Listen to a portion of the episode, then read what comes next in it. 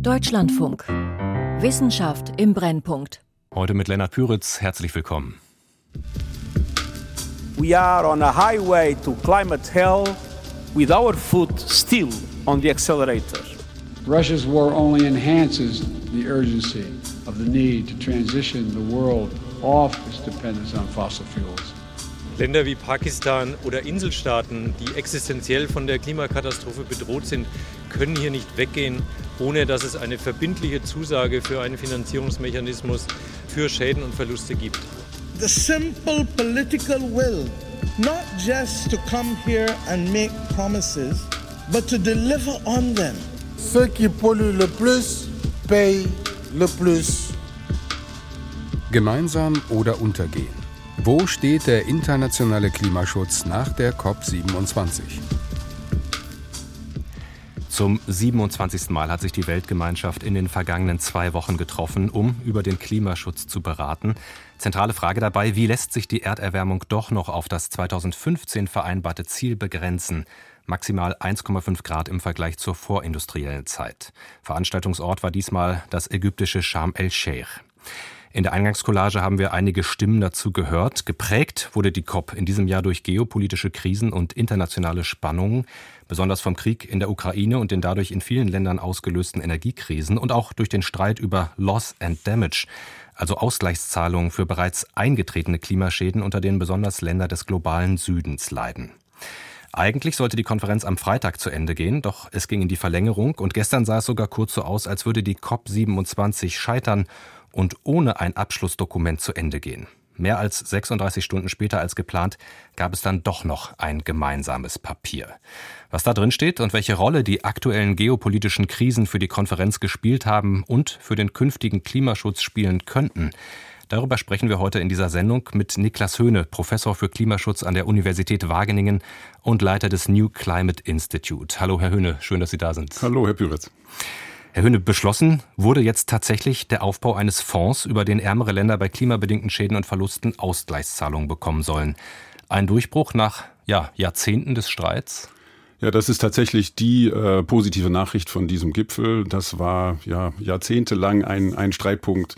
Äh, da haben sich die Industrieländer immer gewehrt, ähm, überhaupt anzuerkennen, dass im Endeffekt gezahlt werden muss für die Schäden, die durch den Klimawandel entstehen, die ja die Industrieländer zu verantworten haben.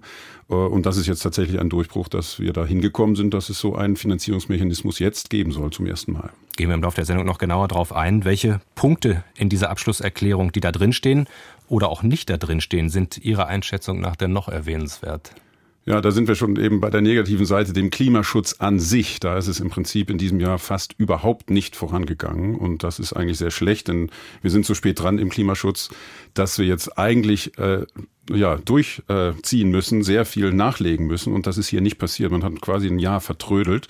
Man hat sich nicht mal darauf einigen können, dass wir aus Kohle, Öl und Gas aussteigen müssen, was eigentlich offensichtlich ist. Insofern ist das ja sehr ärgerlich, muss man sagen.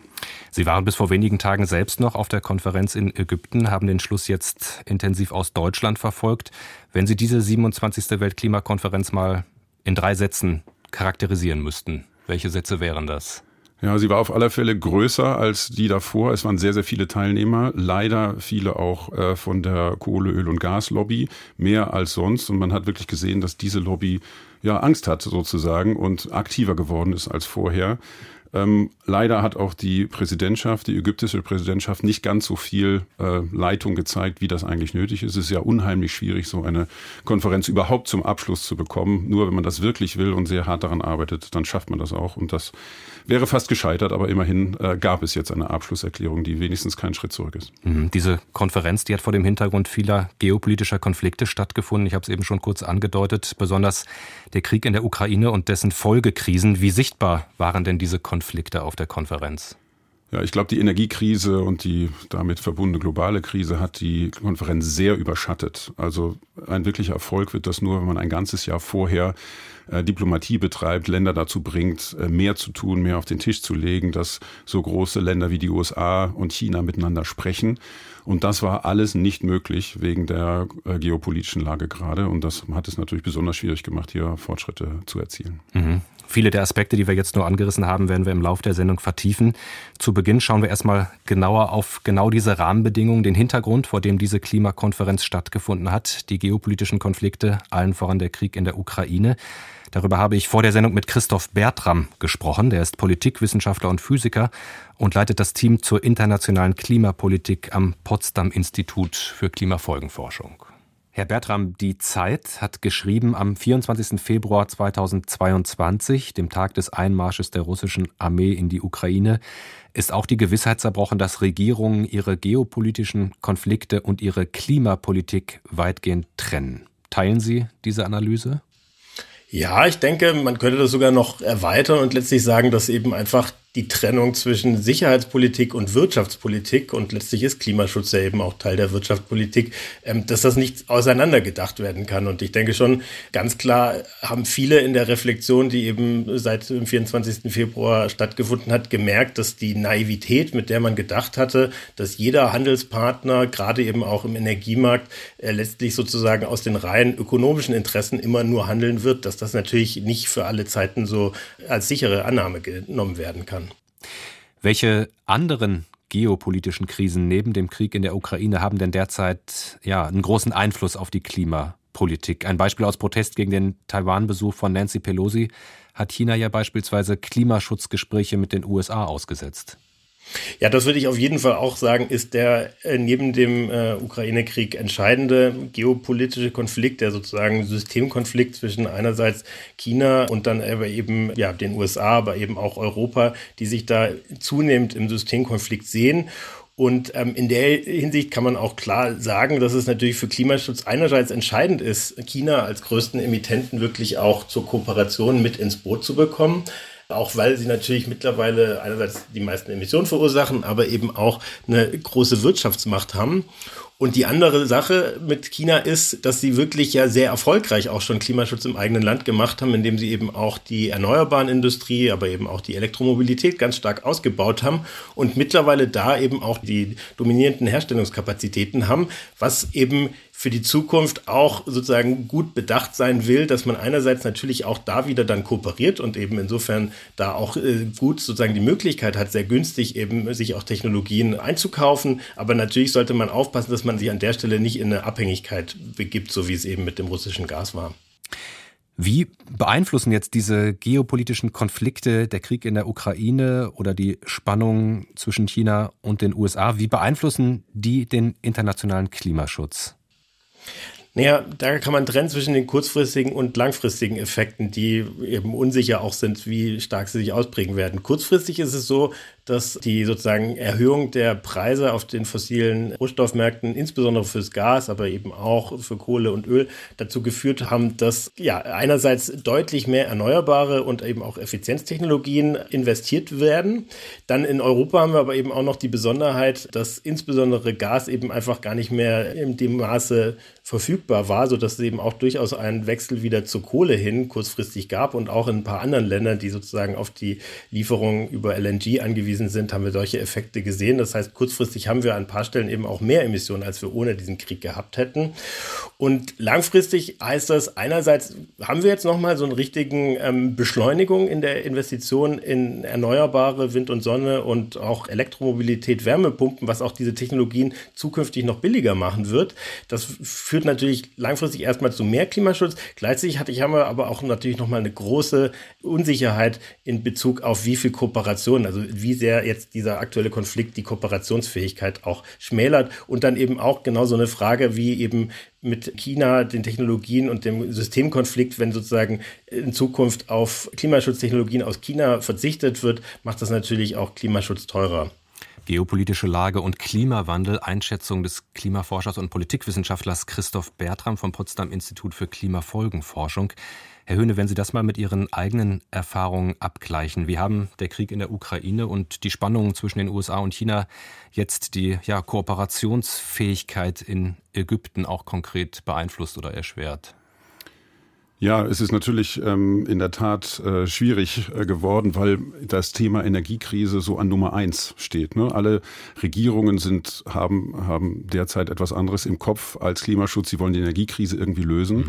und greifen da in so einer Krise oft zu dem einfachen Mittel und das ist einfach Kohle, Öl und Gas von woanders her zu bekommen. Aber eigentlich wäre die richtige Herangehensweise ja die Krise äh, gleich richtig zu lösen, indem man eben mehr Energieeffizienz macht, also weniger Energie verbraucht und mehr Erneuerbare ausbaut. Äh, damit würde man beide Krisen auf einmal lösen, aber leider sehen wir das eben gerade nicht und das ist, äh, macht die Sache sehr schwierig. Wie ist denn Ihre Einschätzung? Könnten die geopolitischen Krisen langfristig auch zu mehr Klimaschutz führen und so das 1,5 Grad Ziel stützen oder führen sie eher zu einer Renaissance der fossilen Energien? Ja, wir müssen, wenn wir das 1,5 Grad Ziel ernst nehmen, tatsächlich Dinge komplett anders machen als vorher. Ja, so ein Klein-Klein funktioniert nicht. Wir müssen wirklich Dinge komplett anders machen. Und da ist eine Krise oft eine Chance, weil eine Krise ist eine Situation, in der Dinge getan werden, die vorher unvorstellbar erschienen. Jetzt in der, in der äh, Covid-Pandemie zum Beispiel haben wir auf einmal alle von zu Hause gearbeitet. Das war vorher unvorstellbar. Eine, eine drastische Änderung. Oder jetzt in der Energiekrise in Deutschland wurden 200 Milliarden mobilisiert für die Gaspreisbremse. Das war auch komplett unvorstellbar. Und genau so kann das auch bei der Klimakrise funktionieren. Wenn wir sie tatsächlich als Krise und als Bedrohung sehen, dann kann es dazu führen, dass wir Dinge tun, die unvorstellbar sind. Und genau das müssten wir eigentlich tun. Also massiv investieren in Erneuerbare, massiv in Energieeffizienz. Äh, und dann äh, könnten wir das 1,5 Grad Ziel tatsächlich noch erreichen. Aber nur dann. Massiv investieren in Erneuerbare, haben Sie gerade gesagt. In Ihrer Abschlusserklärung haben die rund 200 Staaten heute am frühen Morgen ihre frühere Entscheidung bekräftigt, schrittweise aus der Kohle auszusteigen. Ein Abschied von Öl und Gas wird dagegen nicht erwähnt. Gleichzeitig gibt es, darüber haben wir eben auch kurz gesprochen, zumindest einen kurzfristigen Schub für Öl und Kohle durch den Ukraine-Krieg. Aber das ist nicht alles. Es gibt auch unabhängig davon viele fossile Förderpläne in ganz unterschiedlichen Weltregionen, die ja dem Pariser Abkommen zuwiderlaufen. Volker Mrazek gibt da einen Überblick.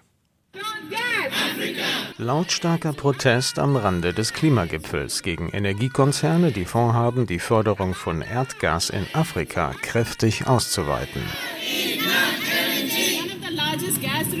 Eines der größten Gasvorkommen überhaupt, das in den letzten zehn Jahren entdeckt wurde, liegt vor der Küste Mosambiks. Und die reichen Länder stehen alle auf der Matte und finanzieren die Ausbeutung. 550 Familien wurden dafür von ihrem Land vertrieben, das sie zum Überleben brauchen. Was sagte UN-Generalsekretär Antonio Guterres noch im April, als der letzte Teil des neuesten Weltklimareports veröffentlicht wurde? Investing in new fossil fuel infrastructure is moral and economic madness. In neue fossile Kraftwerke zu investieren, ist moralischer und ökonomischer Wahnsinn. Doch genau das tun viele Staaten und die Industrie unbeeindruckt. Aufschlussreiche Zahlen dazu hat die Initiative Leave It in the Ground. Das bedeutet so viel wie lasst Kohle, Öl und Gas im Boden. Kjell Kühne ist Kopf der Initiative und präsentierte jetzt auf dem Klimagipfel eine dreiseitige Liste. Sie enthält die größten fossilen Abbaustätten auf der Erde. Er nennt sie Kohlenstoffbomben. Eine Kohlenstoffbombe ist nach unserer Definition ein Projekt, das am Ende mehr als eine Milliarde Tonnen CO2 produzieren könnte, wenn die dort geförderten fossilen Energieträger verbrannt sein werden. Das ist doppelt so viel wie der jährliche Ausstoß Großbritanniens. Wir haben mehr als 400 solcher Kohlenstoffbomben entdeckt. Das Interessante an der Liste, 40 Prozent dieser Abbauvorhaben haben noch gar nicht begonnen. Das sind also Pläne für zusätzliche fossile Förderprojekte. Das alles spiele sich in 50 verschiedenen Ländern ab, so der Doktorand an der Universität Leeds. Es gibt eine große Anhäufung in China, im Nahen Osten und in den USA. Und dann noch eine Reihe von Ländern mit einer beträchtlichen Anzahl von Projekten. Russland, Indien, Australien und Kanada. Wir stecken mitten in einer Klimanotlage und trotzdem planen Regierungen und Konzerne die Zahl solch gigantischer fossiler Förderprojekte noch fast zu verdoppeln. Bemerkenswert auch, es geht hier nicht nur um Erdöl- und Erdgasfelder, sondern auch um neue Kohleminen. In Indien habe die Regierung zwar kürzlich die Lizenz für ein Mega-Abbauprojekt zurückgezogen, sagt Sumia Dutta, Physiker und Klimaschutzaktivist in dem Land. Der Widerstand der lokalen Bevölkerung sei zu groß geworden. Aber India has 99 new Indien hat 99 neue Kohleminen in der Pipeline mit einem Fördervolumen von mehr als 430 Millionen Tonnen pro Jahr.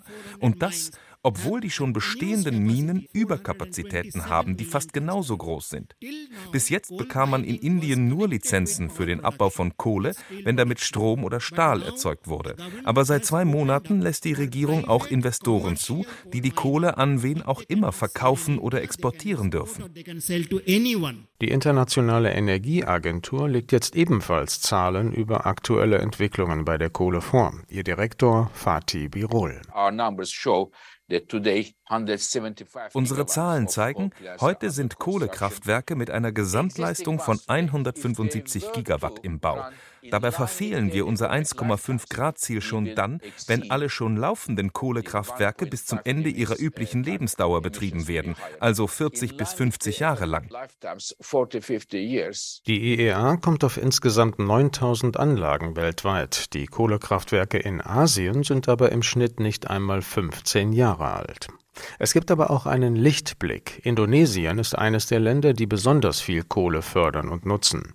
Die USA, Frankreich, Deutschland und andere Staaten haben jetzt in einem Abkommen am Rande des G20-Gipfels auf Bali zugesagt, Indonesien zu unterstützen bei der Umstellung auf erneuerbare Energieträger mit 20 Milliarden US-Dollar. Ein Beitrag von Volker Mrazek. Herr Höhne, wie passt das zusammen? Im Abschlussdokument wird der schrittweise Ausstieg aus der Kohle bekräftigt, der Wille dazu. Und gleichzeitig gibt es international diese Pläne für neuen Kohleabbau, von denen wir gerade gehört haben. Ja, es passt eigentlich nicht zusammen und das zeigt eigentlich, dass äh, Regierungen inkonsistent handeln. Auf der einen Seite wollen sie alle, bekräftigen sie alle, dass sie das Klima schützen wollen.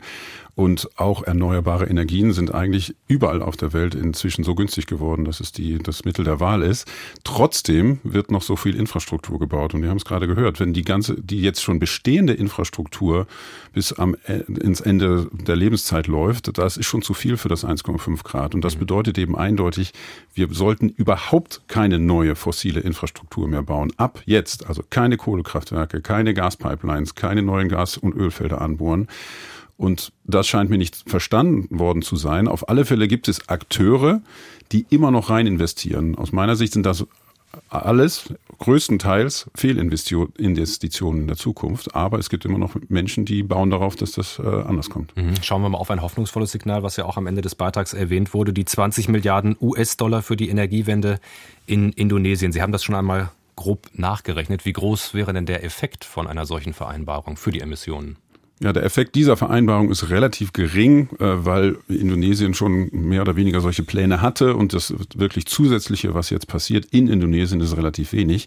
Aber das wirklich Wichtige äh, dieser Vereinbarung ist die Signalwirkung für andere Länder. Hier ist ein Land, das ist abhängig von Kohle und will sich davon abwenden, wird von der internationalen Gemeinschaft unterstützt dabei. Und das ist ein sehr gutes Modell, das man in anderen Ländern eben auch umsetzen kann. Die Industrieländer sind verantwortlich dafür und müssen den Entwicklungsländern helfen dabei. Mhm.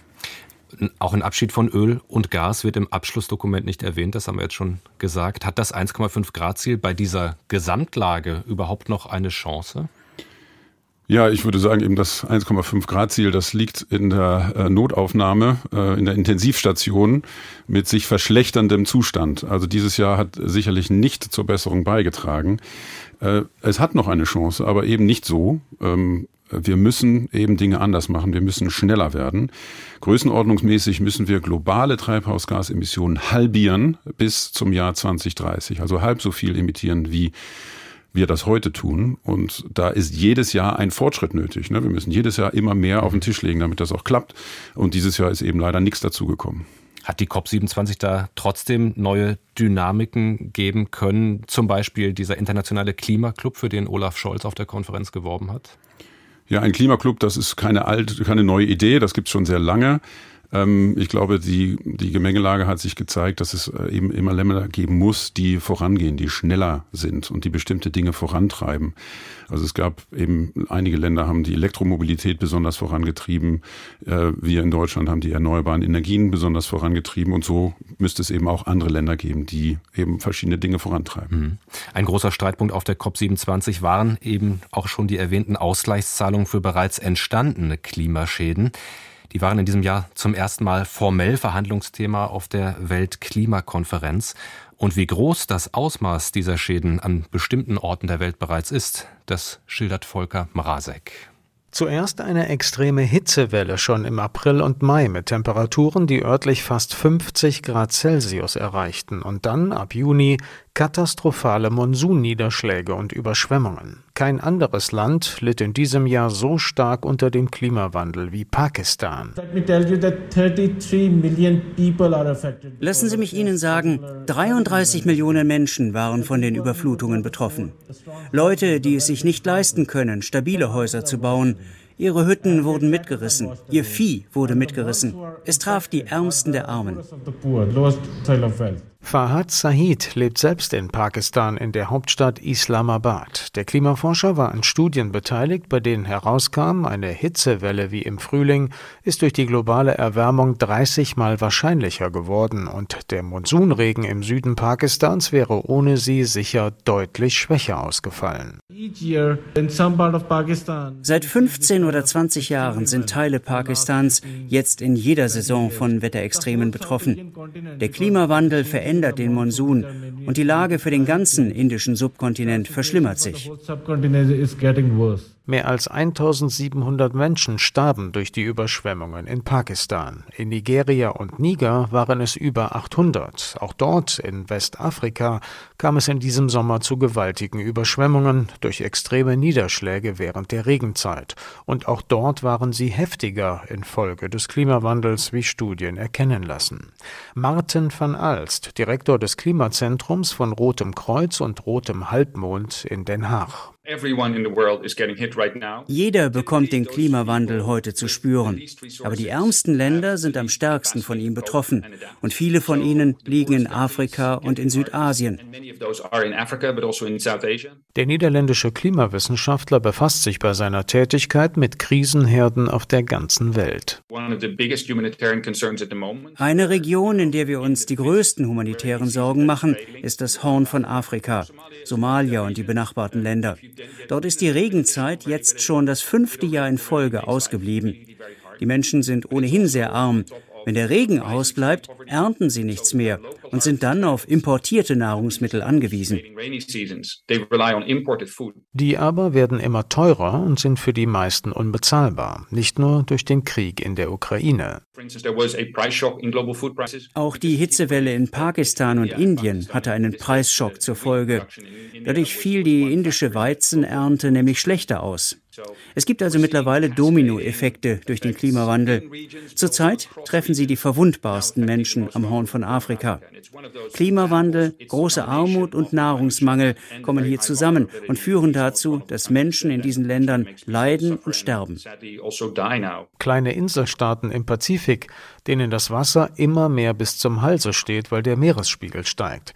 Sie lässt sich weiter fortsetzen, die Liste ärmerer Länder, denen die globale Erwärmung besonders stark zu schaffen macht.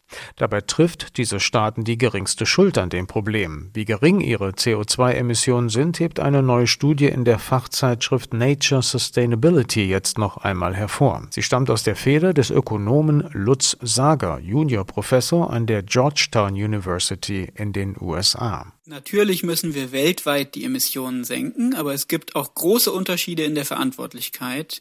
Die Zahlen des Weltklimarates zeigen dies ganz klar. Nordamerika und Europa zusammen sind verantwortlich für etwa 40 Prozent aller Emissionen seit 1850. In Südasien zum Beispiel leben beinahe doppelt so viele Menschen und die Region verantwortet nur etwa vier Prozent der historischen Emissionen. Auch der afrikanische Kontinent hat nur einen Anteil von etwa sieben Prozent an allen bisherigen globalen Emissionen. Es ist also ihr gutes Recht, wenn betroffene Länder auf Ausgleichszahlungen durch die reichen Hauptverursacher der Misere pochen. Ja, sozusagen in letzter Minute gab es auf der COP27 jetzt eine Einigung zu Ausgleichszahlungen. In der Abschlusserklärung werden allerdings keine Summen für diesen neuen Fonds genannt und auch nicht, wer genau einzahlen soll. Wie kann und sollte dieser Geldtopf jetzt bis zur kommenden COP28 in Dubai Ende kommenden Jahres ausgestaltet werden, damit dieses Geld tatsächlich bei den richtigen Menschen ankommt, die es brauchen? Ja, erstmal ist es wichtig, dass es den überhaupt gibt, weil das war ja lange ein, ein Streitpunkt, dass die Industrieländer ja abgestritten haben, dass, es, dass sie das machen sollten und haben sich gewehrt, dafür haftbar zu sein.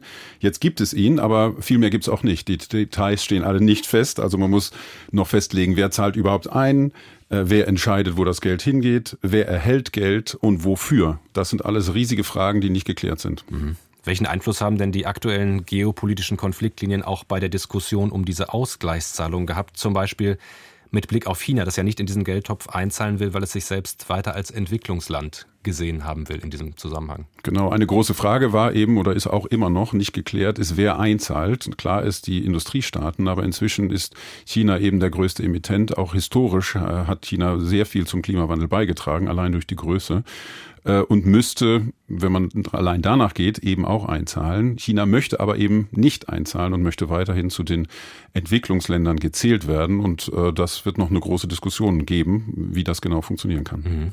Wenn wir zum Fazit kommen. Viele Politikerinnen und Politiker und Umweltverbände haben sich bereits enttäuscht über das Ergebnis dieser UN-Klimakonferenz geäußert. Auch UN-Generalsekretär Antonio Guterres, den wir am Anfang ja auch im O-Ton gehört haben, hat ein negatives Fazit gezogen. Wie fällt Ihres aus? Ja, die Konferenz hat die Minimalanforderungen erfüllt. Ähm, sie ist überhaupt zu einem Abschluss gekommen und äh, ist, hat dabei keinen Schritt zurückgemacht. Die Minimalanforderungen reichen aber eben bei weitem nicht aus. Wir müssen jetzt signifikante Schritte nach vorne gehen, in den Notfallmodus schalten und eben Energieeffizienz und Erneuerbare voranbringen. Insofern hat die Konferenz äh, das nicht erreicht und es ist so eigentlich ein verlorenes Jahr. Mhm. Sehen Sie denn auch positive Impulse trotz allem durch diese COP27? Ja, der positive Impuls ist in der Tat dieser Fonds für die Ausgleichszahlungen und dass eben ja einige Länder eben noch wieder bekräftigt haben, klar an diesem 1,5 Grad Ziel festzuhalten, auch wenn es immer schwieriger wird. Aber das ist sehr, sehr wichtig, denn wir brauchen so eine Vision, wo es hingeht, damit wir uns daran halten können. Mhm, das Stichwort Vision greife ich zum Schluss nochmal auf.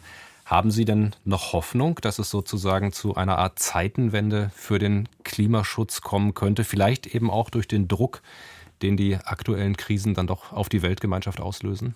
Ja, meine Hoffnung ist, dass wir tatsächlich in den Notfallmodus schalten äh, durch eine Krise, weil wir uns so bedroht fühlen. Und wenn wir das tun, dann können wir eben Dinge tun, die vorher undenkbar waren. Äh, und da habe ich große Hoffnung, denn wir haben in der Vergangenheit gezeigt, dass wir das können. Wir können im Krisenmodus das Richtige tun. Ähm, für Klima tun wir das noch nicht und ich hoffe sehr, dass das äh, bald passiert. Mhm gemeinsam oder untergehen? Wo steht der internationale Klimaschutz nach der COP27 in Ägypten? Darüber haben wir in der heutigen Ausgabe von Wissenschaft im Brennpunkt gesprochen. Die Umsetzung der Ankündigungen und Initiativen der COP27 werden wir natürlich hier im Deutschlandfunk weiter begleiten. Danke an meinen Gesprächspartner hier im Studio, Professor Niklas Höhne vom New Climate Institute und der Universität Wageningen. Herr Höhne, vielen Dank, dass Sie sich die Zeit genommen haben. Ich danke auch. Hier geht es nach der Sternzeit weiter mit den Nachrichten und den Kulturfragen. Mein Name ist Lennart Püritz. Ich danke Ihnen fürs Zuhören und bis bald. Sternzeit, 20. November. Hoffnung auf eine deutsche Astronautin.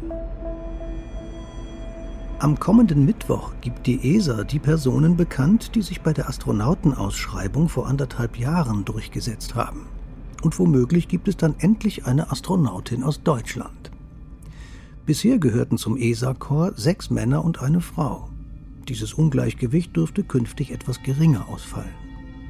Von den rund 22.000 Bewerbungen kam etwa ein Viertel von Frauen. Gut 1000 Kandidatinnen wollten die erste Deutsche im All werden. Deutschland hat bisher zwölf Männer in den Weltraum geschickt und noch nie eine Frau. Damit ist es international absolutes Schlusslicht. Hierzulande wollte man jahrzehntelang keine Astronautin finden.